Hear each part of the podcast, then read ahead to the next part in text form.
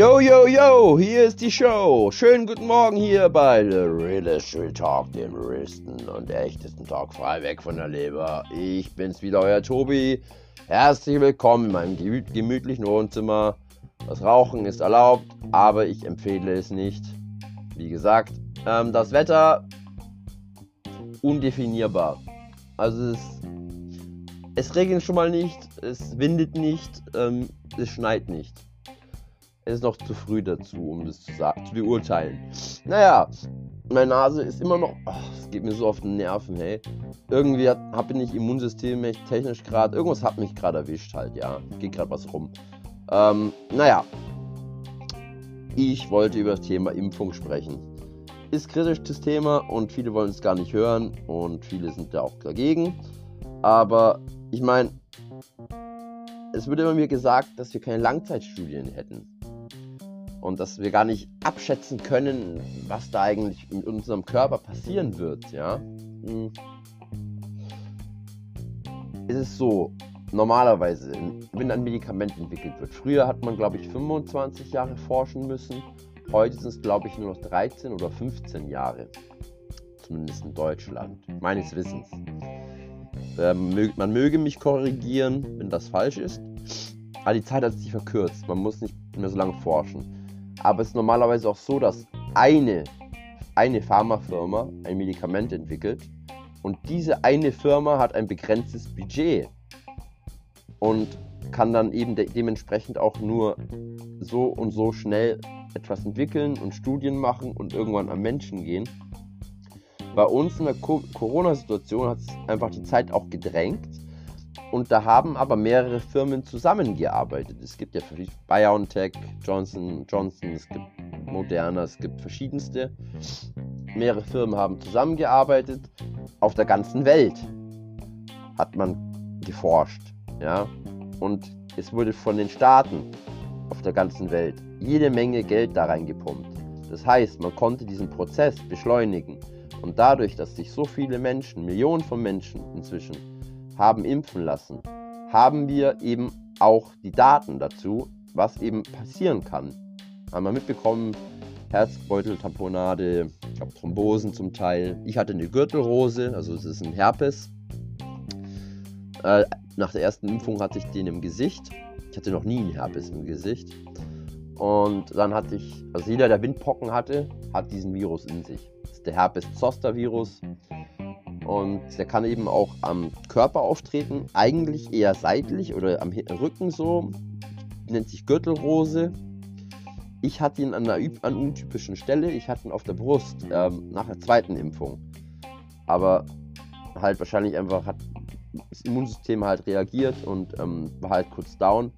Und in der Apotheke haben sie auch gesagt, ich soll bitte die Chargen-Nummer mit, Chargen mitbringen, also welche Charge das war von der Produktion, von, weil, weil es ist bekannt, dass bei Moderna es manchmal zu sowas kommen kann.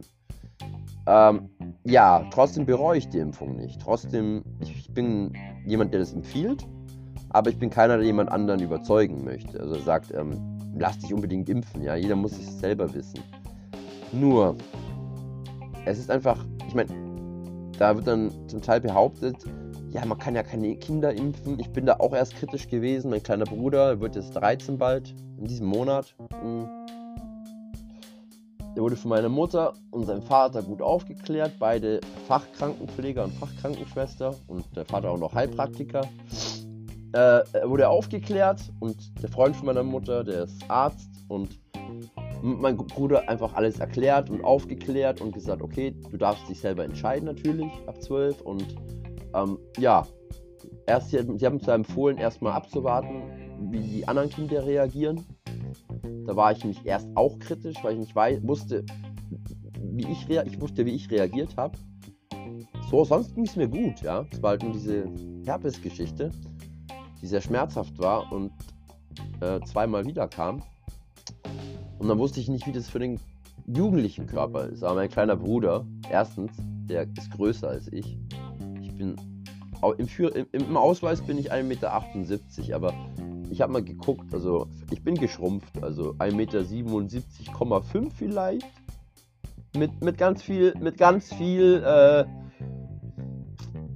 guten Willen noch 0,5, ja. Im Zweifel nur 1,77. Ein kleiner Bruder, der ist, ich, 1,80. Auf jeden Fall ist, ist 12, noch, noch 12. Und ja, nee, ich, weißt du, wisst ihr, ich, die Kinder, wir, wir, impfen Kinder schon so lange. Richard David Prechts, habe ich bei Sinans Woche gehört, äh, scheint auch eher zu dieser Querdenker, ähm, zu Querdenker-Gedanken zu tendieren. Da habe ich jetzt Live-Ausschnitte aus seinem Podcast mit, ich glaube, Markus Lanz gehört. Nee, oder war, war, das Markus Lanz? Ich weiß es nicht mehr. Auf jeden Fall, Sinans Woche kann ich sowieso empfehlen auf YouTube. Ähm, ja, es ist einfach so, Kinder werden schon seit eh und je, seit langem, seit, wir impfen Kinder, seit wir eben die Impfung kennen. Und Richard David Precht, das Philosoph, er selbst sagt eben, man soll keinen, nicht in einen sich im Aufbau befindlichen Körper ähm, impfen, einfach was reinimpfen, weil der Körper sich noch entwickeln muss und sein Immunsystem selbst entwickeln soll. Aber es ist einfach bewiesen, dass die Kindersterblichkeit, ja, die Sterblichkeitsrate der Kinder ist massivst gesunken in den ganzen letzten Jahrzehnten, weil wir Kinder impfen. Weil wir eben die MMR, also Mumps, Masern, Röteln-Impfung zum Beispiel, geben, weil wir Tetanus impfen, weil wir das alles machen. Gerade das, und das macht man in die, im jüngsten Alter, ja. Das sind, das sind ganz, das sind noch, Klein, noch Kleinkinder, ja, zum Teil. Also dieses, da impfen wir auch in einen, einen sich im Aufbau befindlichen Körper hinein. Und ich finde es einfach Bullshit, ja, zu sagen, ähm, grundsätzlich zu sagen, dass, dass, dass äh, diese Corona-Impfung Blödsinn ist. Ich meine, ich komme aus einer Familie, wir sind eine ganze Dynastie an Pflegern, also und Onkel Arzt und ähm, also wir sind, wir sind einfach ähm, eine, Pflegefamilie. Ne, also eine Familie, die in der Pflege arbeitet oder, oder in der Medizin oder irgend sonst wie. Und ähm, dann habe ich gel gelesen, dass es immer mehr Impfdurchbrüche gibt. Also dass Leute, die geimpft sind, dann doch Corona haben. Teilweise eben schwere Verläufe, wenn es die Delta-Variante ist, die sehr ansteckend ist und sehr hartnäckig. Und ähm, diese Krankenschwester oder angebliche Krankenschwester auf Twitter hat behauptet, dass wir fast, also 24,9% oder 24,6%. Auf jeden Fall ein Viertel der Leute anscheinend auf Intensivstationen geimpft sind, aber trotzdem Corona haben. Zum Teil mit schweren Verläufen, wenn es die Delta-Variante ist. Und ich habe dann meinen Großcousin gefragt, der, wenn jemand Ahnung davon hat, dann er, weil er arbeitet in der Schweiz in der Notaufnahme. Er bekommt jeden Tag Corona-Patienten rein, jeden Tag. Und er bekommt auch jeden Tag geimpfte Corona-Patienten rein. Und ähm, kriegt ja auch mit, was auf Intensivstationen. Man, man, hört ja, was in seinem Betrieb, ja. In seinem Betrieb weiß man normal, was los ist.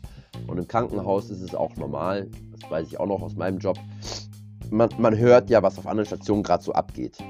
Zum Beispiel, wenn man auf einer Chirurgie arbeitet, hört man, oh, auf Intensiv ist gerade ganz heftig, die haben gerade den und das. Den, das spricht sich alles rum. Es ist einfach ein Organismus, dieses Haus, so ein Krankenhaus. Und, und mein Cousin hat mir wirklich bestätigt, ja, er weiß es auch von den Intensivschwestern. Es ist so, die Zahl ist wirklich so hoch. Es ist dramatisch. Ähm, und es ist wirklich einfach so, diese Impfung ist in den meisten Fällen so, dass sie, dass sie vor schweren Verläufen schützen kann. Aber trotzdem können wir uns immer noch anstecken. Da darf kein Missverständnis entstehen.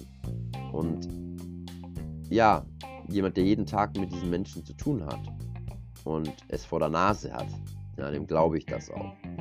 Und ähm, ja, es ist einfach so. Wir haben einfach immer mehr Durchbrüche und die Delta-Variante ist es eben, die so schwer ist.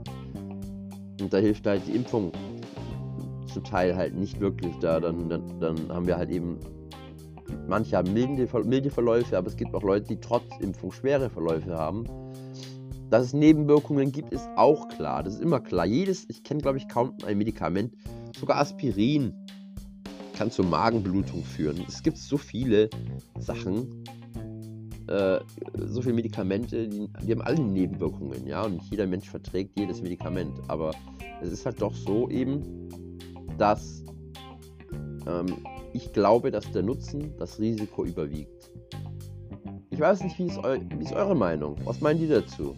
Mich würde sehr interessieren. Ich weiß, es ist ein sehr kritisches Thema.